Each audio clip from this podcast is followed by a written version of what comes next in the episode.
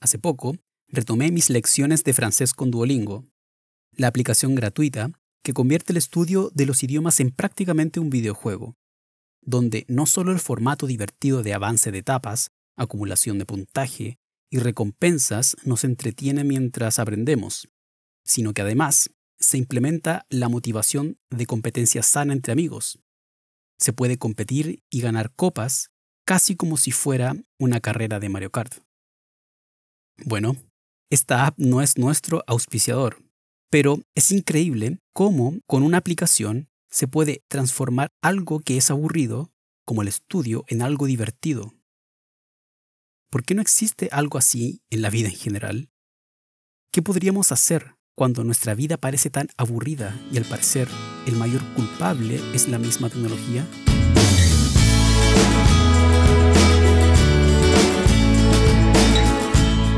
Hola, mi nombre es Pablo Seura.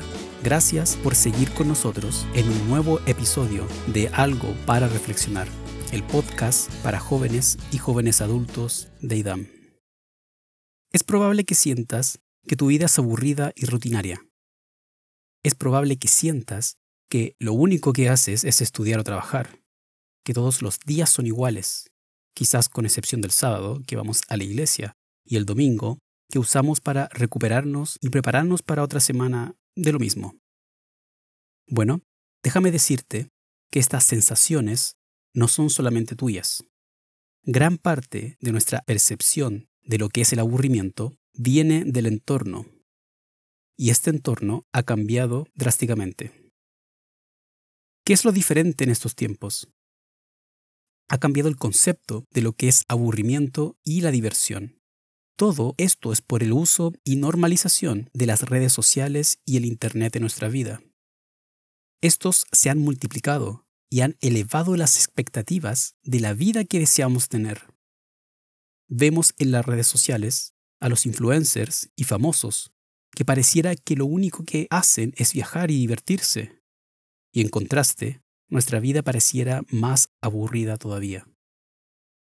Cuando una buena parte de nuestro tiempo la pasamos viendo las vidas de éxito de otras personas, esto no solo genera aburrimiento cuando comparamos nuestra vida con la de ellos, sino que cambia las expectativas de lo que consideramos realmente divertido y lo que es una vida de éxito. Piénsalo un poco. Antes, lo que estimulaba la mente para sacarla del aburrimiento era hacer deporte, leer un buen libro, dibujar, pintar, salidas con amigos, etc. Hoy eso no es suficiente. Constantemente nos vemos con la necesidad de una mayor estimulación. Ya no podemos vivir sin nuestros celulares. Estamos usándolos constantemente para llenar esos pequeños vacíos de aburrimiento durante el día, jugando videojuegos o viendo lo último en las redes sociales. De hecho, ¿recuerdas la última vez que estuviste sentado, concentrado en una tarea por más de una hora sin mirar el celular? Hoy en día, la sobreestimulación es el nuevo estándar. Llenar cada pequeño vacío de tiempo con el celular o música es la norma. Y nunca dejamos tiempo solamente para pensar. Pero hay una buena noticia. Estos nuevos estándares de la diversión y aburrimiento son artificiales y podemos hacer algunas cosas para contrarrestarlos. Entonces, me gustaría compartir con ustedes algunas ideas que podrían ayudarnos a cambiar en este aspecto. Primero, percibamos el engaño del aburrimiento. Es muy difícil hacer nuevos cambios si nuestros pensamientos y conceptos acerca de algo no cambian. Por lo que lo primero que debemos hacer es cambiar el concepto que tenemos de lo que es el aburrimiento. Normalmente, tenemos el concepto de que la rutina de estudio, trabajo y el proceso de conseguir cualquier meta es lo opuesto a divertirse. Pero hay un placer que se deriva de aprender, crecer y mejorar en lo que hacemos. Y muchas veces solo podemos crecer si estamos plenamente concentrados en ello, lo que implica dejar de lado por un momento el celular y las pantallas y disfrutar del proceso. De hecho, hay varios estudios que sugieren que la mejor manera de alcanzar cualquier meta es disfrutar del proceso, hallar valor en lo que hacemos cada día y hallar satisfacción en la medida que avanzamos, porque sólo así podemos avanzar de manera consistente en alcanzar una meta. Es vital este cambio de percepción, porque estos grandes estándares que nos dan hoy en día los videojuegos y las redes sociales, al querer perseguir esa vida estimulante que la sociedad proyecta, lo que en verdad estamos haciendo es alejarnos de disfrutar los pequeños cambios del proceso de crecimiento y de formar los hábitos para conseguir una vida realmente divertida y significativa. Segundo, démonos un tiempo para estar aburridos, entre comillas. Antes de la era digital, el estar aburrido no era el sufrimiento que es hoy en día sino que era el combustible, la energía que se necesitaba para crear nuevas cosas, tener nuevas ideas, enfocarse en algo de valor. Estar aburrido en el sentido de no estar sobreestimulado, no viendo pantallas ni escuchando música, en realidad puede tener grandes beneficios. ¿Te has preguntado por qué las mejores ideas surgen cuando estás en la ducha o cuando estás acostado intentando dormir? En un estudio hecho por el National Geographic en el año 2022, los investigadores descubrieron que, en estas situaciones, cuando nuestra mente está desconectada de, la tecnología y estamos relajados, en vez de dejar de funcionar, el cerebro entra en un estado de gran actividad, y en particular, los sistemas que están asociados con la creatividad y las ideas entran en acción más que nunca. Este tiempo de aburrimiento, entre comillas, también es un excelente tiempo para conectarnos con Dios. Es un buen momento para conversar con Dios en oración o para meditar, algo tan difícil en estos tiempos.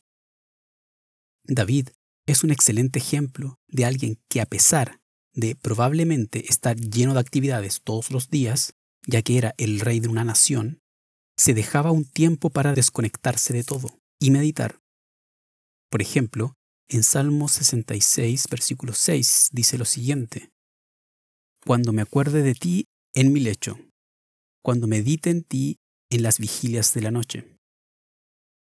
O Salmo 143, versículo 5, Me acordaré de los días antiguos, meditaba en todas tus obras, reflexionaba en las obras de tus manos. Así que te recomiendo que hagas el esfuerzo por no estar siempre conectado a algún aparato. Date un tiempo cada día para estar aburrido, entre comillas. Por ejemplo, en el camino a tu colegio, universidad o trabajo. Date un tiempo solo para salir a caminar y pensar. Después de escuchar un podcast de algo para reflexionar, obviamente, este puede ser un buen momento para desconectarnos y simplemente pensar, orar o meditar. Número 3. Rescatemos una diversión realista. Ahora, hemos hablado mucho acerca de la percepción equivocada que podríamos tener acerca del aburrimiento. Pero, ¿qué acerca de la diversión? ¿Acaso la única manera de divertirse tiene que ver con estar conectados a un aparato? En este punto, como miembros de la Iglesia de Dios, poseemos una riqueza al alcance de cada día sábado y cada ocasión para compartir, con una variedad de personas de distintas edades, países, profesiones, gustos, y además con la motivación correcta de ser cada día mejor, para vencer cualquier mal concepto y mala práctica. Preguntemos a alguien que le gusta leer, ¿qué ves en la lectura? ¿Cómo decides qué libro leer? ¿Cómo te motivas a terminarlo? a alguien que disfruta del deporte? ¿Cómo te motivas a hacerlo de manera regular? ¿Por qué te gusta ese deporte en particular? ¿Qué beneficios sientes que te haya traído? A los adultos y ancianos, ¿cómo se divertían cuando eran jóvenes? ¿Qué tan seguido se juntaban con sus amigos, etcétera? Estoy seguro que si lo hacemos, encontraremos nuevas y más edificantes formas de divertirnos. En un mundo en el que cada vez estamos más esclavizados por los avances tecnológicos y en un mundo en el que los conceptos de diversión y aburrimiento se han visto distorsionados por ellos. Es vital que cambiemos estos conceptos en nuestras vidas. Mucha gente confunde la diversión con estímulo, con placer, gratificación y la euforia sin preocupaciones. Pero esto es un engaño. Vivir esclavizado a esto no es una buena vida, porque en vidas así no hay progreso en las cosas importantes, como el crecimiento espiritual y el avance de metas de valor. Entonces, ¿cómo podemos vencer este engaño? Abracemos las actividades que son catalogadas como aburridas y tediosas y démonos un tiempo para estar aburridos, entre comillas aburridos según este mundo, y tomemos diligencia y responsabilidad en nuestras metas físicas y espirituales, porque no hay aburrimiento en la rutina o en desconectarse de todo. El verdadero aburrimiento viene de vivir vidas sin progreso, vidas que, por no querer estar aburridos y querer estar siempre al tanto de lo último que pasa en las vidas de los demás, nos estancamos en la nuestra. Eso sí es aburrimiento. Y esto es algo para reflexionar.